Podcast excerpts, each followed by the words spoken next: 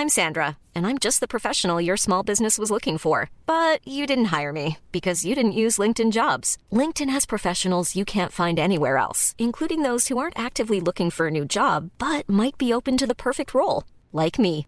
In a given month, over 70% of LinkedIn users don't visit other leading job sites. So if you're not looking on LinkedIn, you'll miss out on great candidates like Sandra. Start hiring professionals like a professional. Post your free job on linkedin.com/people today.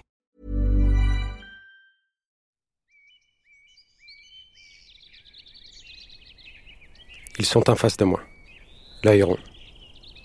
Et je me vois soudain dans ce regard d'effroi. Leur épouvante. Depuis deux ans, je vivais sans visage. Nul miroir à Buchenwald. Je voyais mon corps, sa maigreur croissante, une fois par semaine, aux douches. Pas de visage sur ce corps dérisoire. De la main, parfois, je frôlais une arcade sourcilière, des pommettes saillantes, le creux d'une joue. J'aurais pu me procurer un miroir, sans doute. On trouvait n'importe quoi au marché noir du camp, un échange de pain, de tabac, de margarine, même de la tendresse à l'occasion. Mais je ne m'intéressais pas à ces détails. Je voyais mon corps, de plus en plus flou, sous la douche hebdomadaire, amaigri mais vivant. Le sang circulait encore. Rien à craindre. Ça suffirait. Ce corps amenuisé mais disponible, apte à une survie rêvée, bien que peu probable. La preuve, d'ailleurs, je suis là. Il me regarde, l'œil affolé, rempli d'horreur. Mes cheveux ras ne peuvent pas être en cause, en être la cause. Je ne recrue, petit paysan. D'autres encore portent innocemment le cheveu ras. Banal ce genre. Ça ne trouble personne, une coupe à zéro. Ça n'a rien d'effrayant. Ma tenue alors? Sans doute a-t-elle de quoi intriguer. Une défroque disparate. Mais je chausse des bottes russes en cuir souple. J'ai une mitraillette allemande en travers de la poitrine, signe évident d'autorité par les temps qui courent. Ça n'effraie pas l'autorité. Ça rassure plutôt. Ma maigreur, ils ont dû voir pire déjà. Ça peut surprendre, intriguer ces détails. Mes cheveux ras, mes hardes disparates.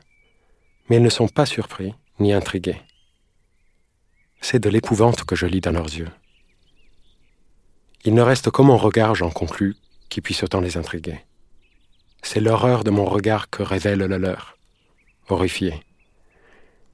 Si leurs yeux sont un miroir, enfin, je dois avoir un regard fou, dévasté.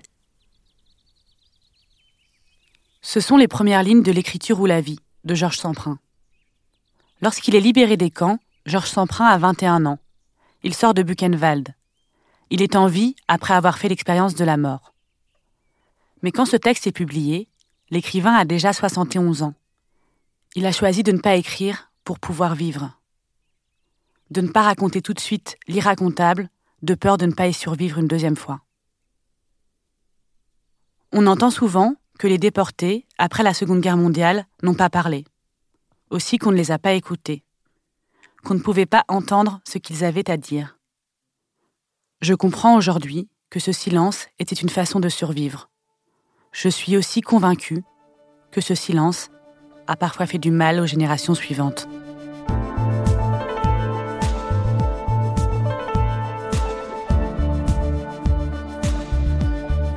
À la recherche de Jeanne, dernier épisode.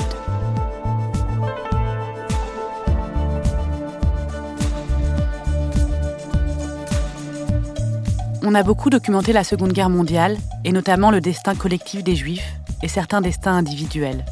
Mais on en a peut-être moins dit sur ce qui s'est passé après la libération des camps. Comment les Juifs ont-ils continué à vivre en France après ces années d'humiliation et d'horreur? Comment ont-ils pu reprendre leur place dans la société française, sans devenir fous, comme si rien ne s'était passé Comment ont-ils fait le deuil de leur famille et amis, sans corps à enterrer et sans sépulture où se recueillir? Comment, enfin, ont-ils pu récupérer une identité qui leur était propre? Je suis dans le train pour Dijon. C'est ma dernière interview. Je pars voir Catherine, la petite fille de Jeanne. et Lionel, son mari, l'archiviste de la famille. Catherine est la fille de Jean-Claude, le fils aîné de Jeanne. C'est la petite sœur de mon grand-père. Elle avait trois ans au début de la guerre. Quand je lui ai dit que j'allais l'interviewer, elle m'a répondu qu'elle n'avait rien à raconter, qu'elle ne se rappelait de rien, que son mari Lionel savait sans doute plus de choses qu'elle. J'ai argué que le silence aussi était intéressant. Salut. Salut. Ça va? Oui, Catherine Veil-Follet. J'ai 83 ans. Je suis donc, par rapport à, Jeanne, euh, je suis euh, sa petite fille. Je ne peux pas en dire grand-chose dans la mesure euh, où sa déportation était vraiment un sujet tabou, c'était le, silence total. Et donc, bah, tout au long de mon existence, dans, ma relation à, grand-mère Jeanne, il y avait uniquement il y a une photo où on, voit euh, Jeanne qui me, tient, euh, qui me tient la main. Ou plutôt, on me voit, mais on ne voit pas Jeanne, on voit que notre poignée de main. Et c'est ça qui me restait euh, dans la tête, mais j'ai. Autrement, évidemment, j'étais trop petite pour, pour, la, pour la connaître. Parce que tu dis que dans ta famille, c'était tabou de parler de, de Jeanne, mais ça veut dire que ton père, même des souvenirs heureux ou ses souvenirs d'enfance, il évoquait jamais, jamais, jamais? Hmm. ben, je, ne me souviens pas. Il parlait très, oui, il parlait très peu. Et ta mère, qui quand même était réputée pour pas trop avoir sa langue dans la poche, et, elle, elle racontait un peu la période de la guerre ou c'est quelque chose dont elle parlait pas non plus du tout? Ben non, elle en, elle en parlait très très peu, mais c'était surtout euh, évidemment le, silence complet autour de, autour de, de Jeanne. À la fin de la guerre, Catherine, ses frères et ses parents sont cachés dans le village Sévenol du Chambon-sur-Lignon. Un village protestant qui est connu pour avoir sauvé beaucoup d'enfants juifs. Le 25 août 1944, Paris est libéré. Le général de Gaulle prononce son fameux discours place de l'hôtel de ville. Nous sommes ici qui sommes ici chez nous, dans Paris, levés, debout, pour se libérer, et qui a su le faire de ses mains, non, nous ne dissimulerons pas cette émotion profonde et sacrée. Il y a là des minutes, nous le sentons tous, qui dépassent chacune de nos pauvres vies. Paris, Paris outragé, Paris brisé, Paris martyrisé, mais Paris libéré.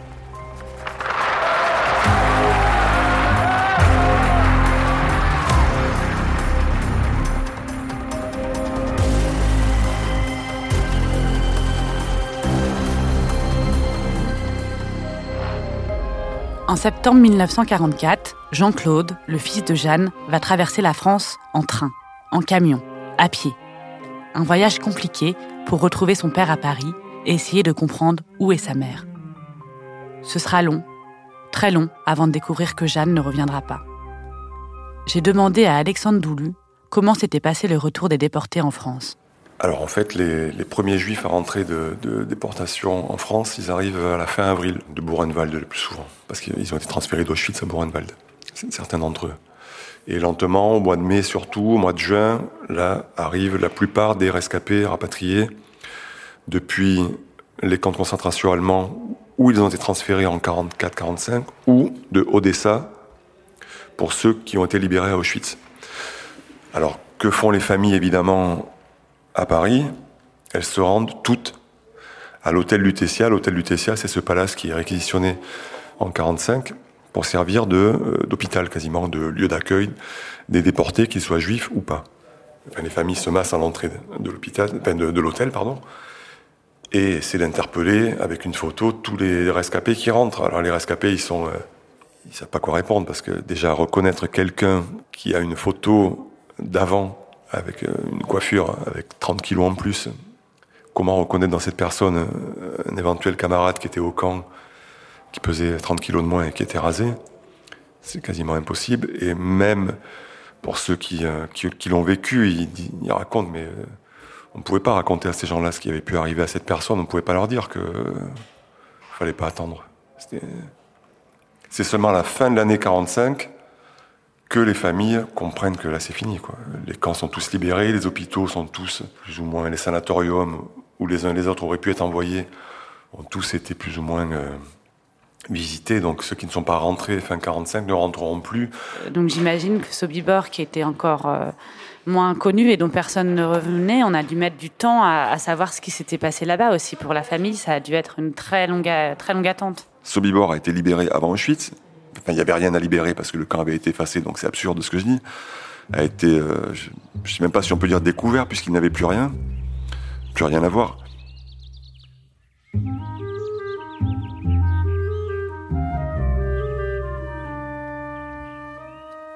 Le 6 avril 1945, Jean-Claude, le fils de Jeanne, écrit une lettre à son petit frère Étienne. Il a réussi à contacter une certaine Marie-Elisa Nordman, une amie de la famille, qui a été déportée à Auschwitz parce qu'elle était résistante et en est revenue. Il cherche alors à en savoir plus sur sa mère. 6 mai 1945, Paris. Cher vieux, ayant appris par papa qui nous a téléphoné à Dijon que Marie-Elisa était arrivée à Paris, retour d'Auschwitz avec de mauvaises nouvelles de maman et de Jacqueline, je suis parti pour Paris afin d'avoir des précisions. Marie-Elisa est absente de Paris pour quelques jours. À son passage, elle a vu Marianne Dreyfus et son mari. Nous ne sommes pas arrivés, papa ni moi, à nous faire une idée exacte des renseignements qu'elle a rapportés. Voici ce que nous avons cru comprendre, mais qui ne pourra être confirmé que par Marie-Élisa elle-même. Employée comme chimiste, habitant à 3 km du camp lui-même, n'étant pas connue comme juive, elle avait la possibilité de visiter les camps et de s'informer. Premièrement, jamais elle n'a vu à Auschwitz ni Jacqueline, ni maman, ni sa mère à elle. Deuxièmement, ayant interrogé des personnes vivant dans le camp, elle aurait acquis la certitude que ces trois personnes à qui elle s'intéressait particulièrement seraient mortes soit au cours du voyage, soit aussitôt après l'arrivée. Cependant, nous ne comprenons pas très bien si Marie-Élisa a pu être au courant de toutes les arrivées du convoi. Et si, au cas où maman, par exemple, aurait fait partie d'un convoi qui aurait abouti ailleurs qu'à Auschwitz, il ne resterait pas une lueur d'espoir, d'ailleurs faible. Ce qui semble sûr, c'est que Marie-Élisa a été mise au courant de ce qui était advenu pour les personnes débarquées en février et mars 43 à Auschwitz. Les rescapés de cette époque sont très peu nombreux, deux sur mille environ, et elle les connaît. En conclusion, on n'a pas pu nous dire si Marie-Élisa avait vu ou non des personnes ayant fait le voyage avec maman. Et c'est de cela que tout dépend. On a dit en effet une fois ou deux à papa que le convoi dont elle faisait partie était à destination d'un camp des pays baltes, Solibar, dont on n'a d'ailleurs pas entendu parler autrement. Par contre, le convoi dont Jacqueline faisait partie serait bien arrivé, lui, à Auschwitz. Dès que nous aurons eu des précisions, nous t'avertirons. Mais il faudra attendre le retour de Marie-Élisa. Ne te fais pas d'ailleurs d'illusions, car celle-ci semble avoir été catégorique. Mais on se raccroche à ce dernier espoir qui ne vaut que pour maman. Papa va bien, je lui tiens compagnie jusqu'à jeudi. Je tâcherai de revenir pour la Pentecôte. Toujours aucune nouvelle du camp de Raymond. Bon courage, je t'embrasse affectueusement. Jean. La lueur d'espoir s'éteindra vite. Je ne sais pas à quel moment la famille de Jeanne a eu la certitude totale qu'elle était morte. Le 24 juin 1946, Raphaël, son mari, adresse au ministère des Anciens combattants et victimes de guerre un formulaire rempli intitulé Demande formulée en vue d'obtenir la régularisation de l'état civil d'un non-rentré. Il y a inscrit soigneusement à la plume noire des indications sur sa femme Jeanne. Il reçoit le 14 août 1946 l'acte de décès de Jeanne. Dossier 14 953. Acte de décès. L'an 1943, le 30 mars, est décédé à Lublin, Pologne, Weil, né Ullmann. Prénom Jeanne. Profession sang. Épouse de Weil, Raphaël. Alexandre Doulu m'a expliqué qu'on n'avait pas pu retrouver les dates exactes de décès pour les déportés tués en camp de concentration. L'État fixait alors arbitrairement leur décès cinq jours après le départ de leur convoi. Jeanne est sûrement morte dès son arrivée au camp de Sobibor, le 27 ou le 28 mars 1943. Mais ça, on n'en aura jamais la certitude. Que les familles et eut à s'occuper de déclarer les victimes pour que leur situation soit régularisée dans l'administration française, me révolte. J'imagine Raphaël, un monsieur âgé, aller chercher un formulaire et le remplir bien sagement pour déclarer la mort de sa femme. Pour être en règle, encore une fois. Mais peut-être était-ce aussi pour lui une façon de faire le deuil.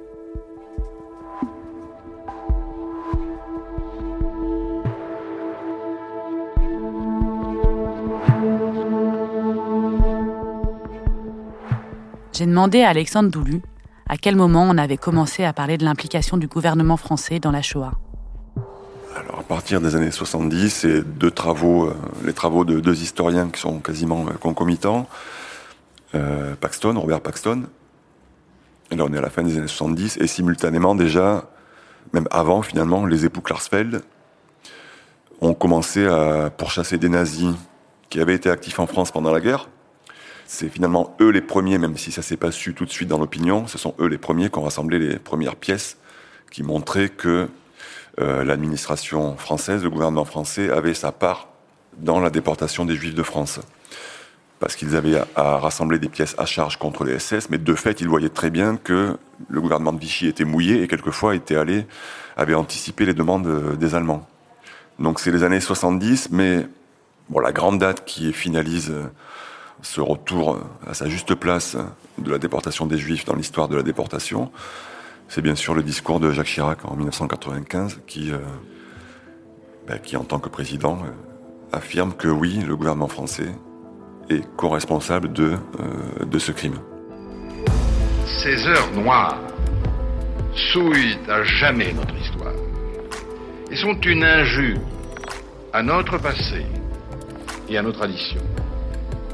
Oui, la folie criminelle de l'occupant a été, chacun le sait, secondée par des Français, secondée par l'État français.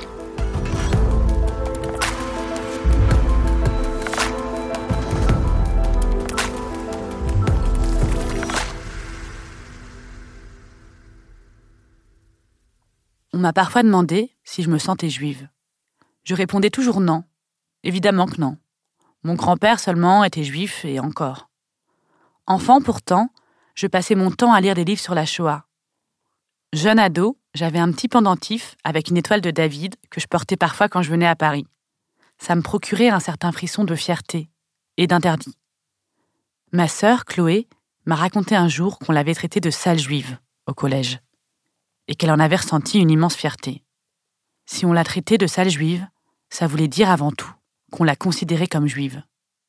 Plus tard, j'ai trouvé ça indécent de me revendiquer d'une histoire dont je n'avais pas vraiment souffert.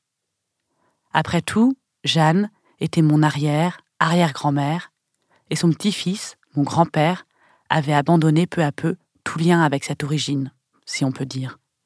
Pas de religion, pas de chant, ni de fête, pas de plage kinaz, pas de bar mitzvah dans ma famille. De mes origines juives, je n'ai hérité que d'un silence. Un silence un peu honteux. Comme si, avec cette guerre, les nazis et les antisémites avaient malgré tout réussi à faire taire cette origine-là.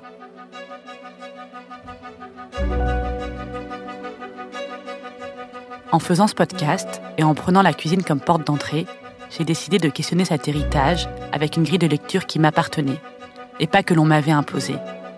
J'ai d'une certaine façon repris le contrôle sur mon histoire.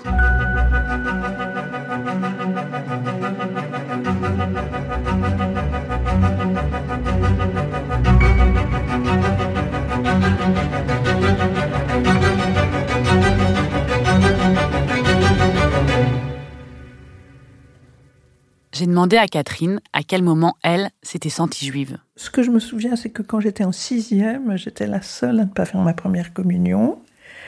Mais euh, c'était parce que mes parents étaient laïcs. Je n'ai jamais ressenti d'antisémitisme, sauf peut-être de la part je me rappelle d'un professeur quand j'étais en sixième, qui m'appelait Mademoiselle Weil.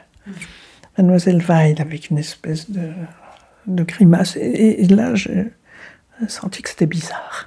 Un petit peu plus tard, euh, dans la famille de Lionel, où euh, une cousine de, de Lionel m'a demandé mais qu'est-ce que c'est être juive? Et pourquoi est-ce que pourquoi est-ce que tu, tu revendiques d'une certaine manière le fait d'être d'être juive? Elle elle aurait voulu que je, n'en parle pas ou que j'abandonne complètement cette identité là elle avait l'air de trouver que du moment, du moment que j'étais pas croyante, euh, j'avais aucune raison de me, de me dire euh, juive.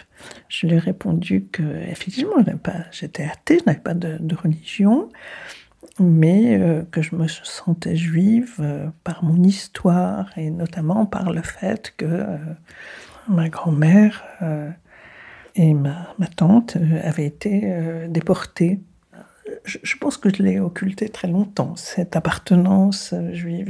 Peut-être que j'ai intégré le regard, euh, le regard d'autrui.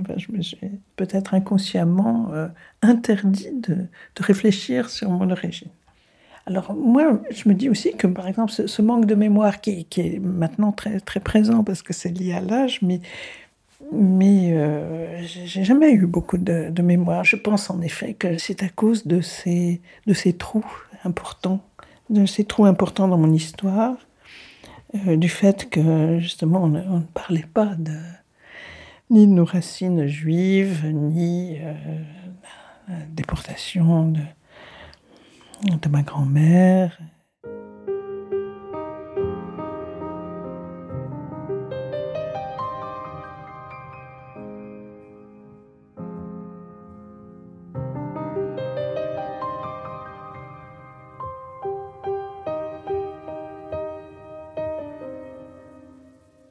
Ce manque mémoriel, Catherine l'a comblé grâce à son disque dur externe personnel, son mari, Lionel. Lionel est peut-être celui qui sait le plus de choses sur l'histoire familiale. C'est un transmetteur de mémoire. Pourtant, Lionel n'est pas juif. Je lui ai demandé comment il s'était retrouvé à jouer ce rôle et comment il l'assumait. Je suis Lionel, je suis le mari de Catherine. Donc dans toute cette affaire de de souvenirs familiaux. Je suis un collatéral, hein, je suis à bout rapporté, comme on disait tout à l'heure. Donc, euh, je suis intervenu de façon complètement extérieure, euh, avec euh, aussi si, tout de même, avec le, regard euh, du témoin extérieur, euh, c'est pas c'est pas forcément une euh, situation facile parce que j'ai un regard a priori plus objectif, même si je suis concerné évidemment, mais en même temps, je n'ai pas vécu cette histoire. alors d'autre part et plus profondément, là, on arrive sur le divan du psychanalyste, et ce serait. J'avais un manque. J'avais un manque mémoriel que tu as comblé. Oui, c'est vrai. C'est vrai, effectivement, oui. Et il s'est avéré que Catherine me, me demandait, d'ailleurs, comme tu as pu l'entendre tout à l'heure, Catherine me demande, mais c'était quand, c'était où, c'était qui, c'était, etc. Et peut-être, comme tu n'étais justement pas de la famille, ça a été plus facile pour toi de faire cette ces recherches-là, parce que tu n'avais pas le poids du silence des générations d'avant ou... Bien sûr, bien sûr, oui. C'est, alors, à la fois, ça peut donner l'illusion d'un pouvoir ou d'une objectivité qu'on n'a pas forcément. Mais c'est vrai aussi que euh, parler de la déportation, bon, c'est quelque chose euh, que tout le monde vit, euh, dont, tout le monde vit le souvenir avec horreur, avec terreur, mais quand c'est de l'extérieur, c'est autre chose. Mais moi, en, faisant le, en commençant ce travail, je me disais aussi ça, que j'étais loin, que j'étais de la génération. Donc, que j'aurais ce pouvoir d'être poser les questions, d'être plus objective. en fait, je me suis rendu compte quand même qu'il y avait quelque chose de sentimental ou quand même quand j'étais. Oui, oui. Et toi, tu es, tu es issu en partie de cette histoire. Mais c'est très loin. Mais... De très loin, mais, mais, mais, oui, mais c'est profondément vrai. Ça.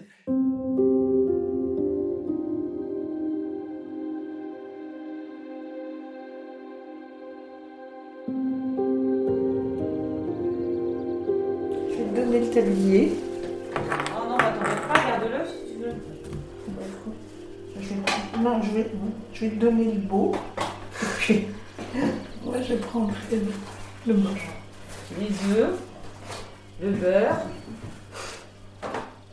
J'ai préparé moi-même le gâteau au chocolat de Jeanne.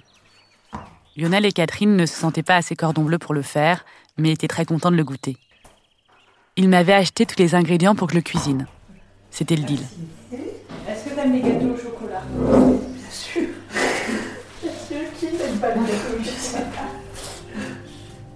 Avant de partir, j'ai quand même voulu revenir sur cette histoire de photo d'une Jeanne sans visage dont Catherine m'avait parlé.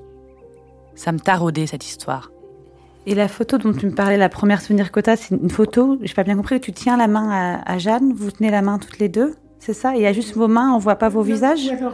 je, crois qu'on me voit et euh, qu'on voit la main, euh, la main de ma grand-mère.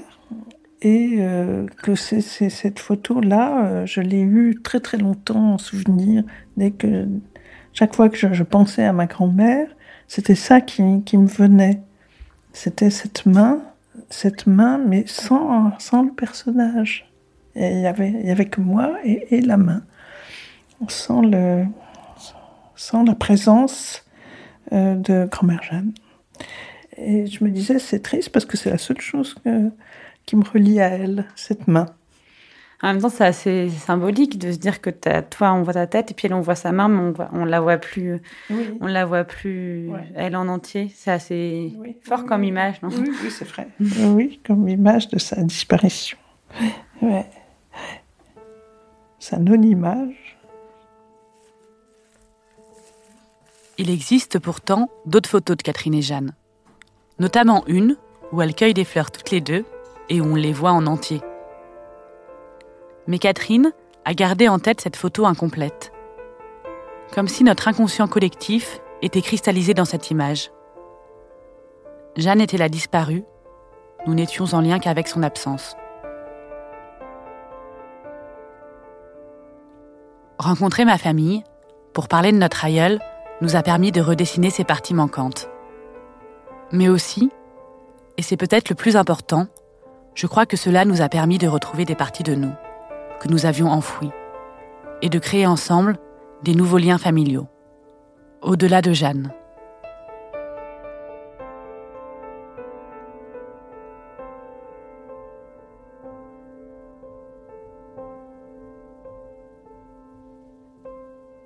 Je veux vous redonner la recette entière de ce gâteau au chocolat.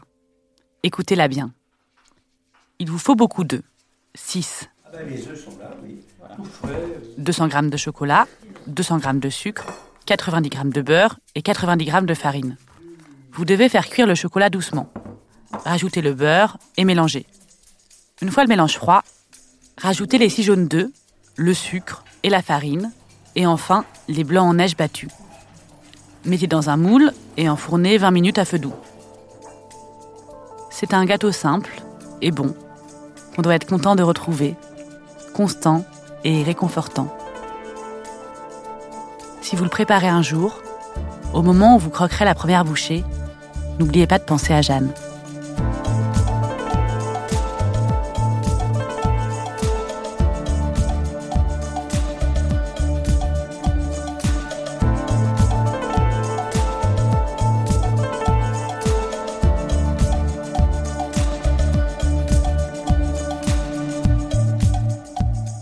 Recherche de Jeanne est un podcast de Zazie Tavision.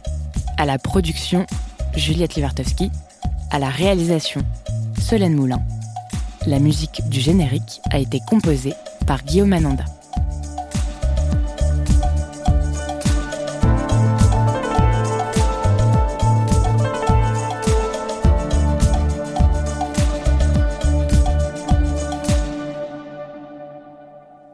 Comme nous ne sommes pas au cinéma, et que vous ne pouvez pas voir défiler devant vos yeux une liste de remerciements silencieuses, je me permets d'utiliser ce générique pour remercier ceux qui m'ont porté et soutenu pendant ce podcast.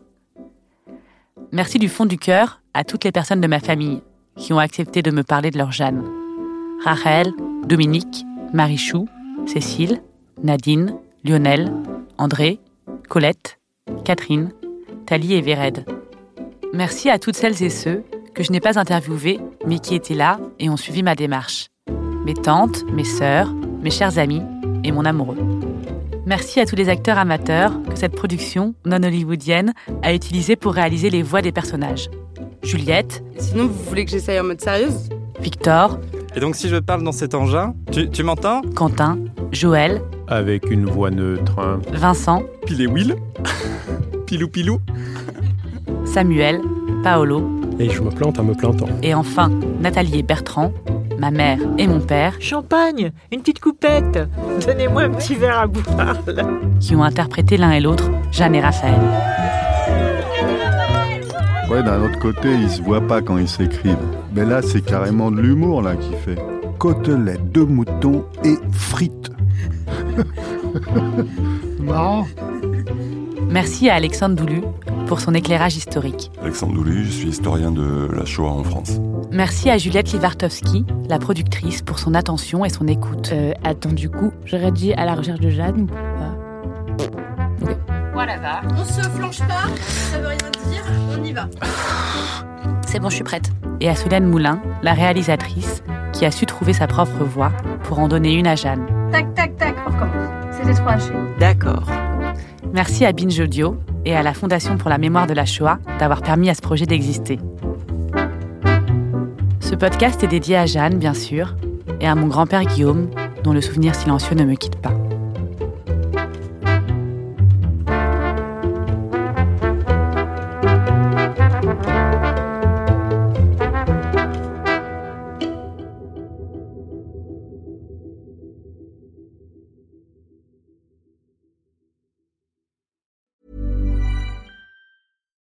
It's Paige DeSorbo from Giggly Squad. High quality fashion without the price tag. Say hello to Quince. I'm snagging high-end essentials like cozy cashmere sweaters, sleek leather jackets, fine jewelry, and so much more. With Quince being 50 to 80% less than similar brands.